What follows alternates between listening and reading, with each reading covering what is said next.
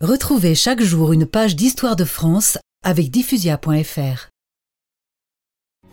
Après un long règne de 36 ans, François Ier mourut dans sa 53e année au château de Rambouillet, le 31 mars 1547. Son deuxième fils, Henri II, lui succéda.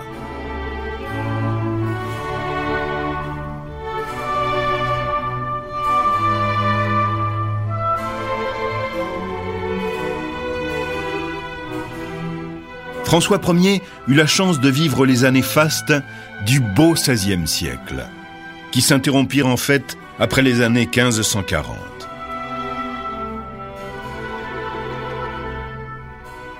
Après lui vint l'ère des crises politiques, des luttes religieuses et des troubles sociaux.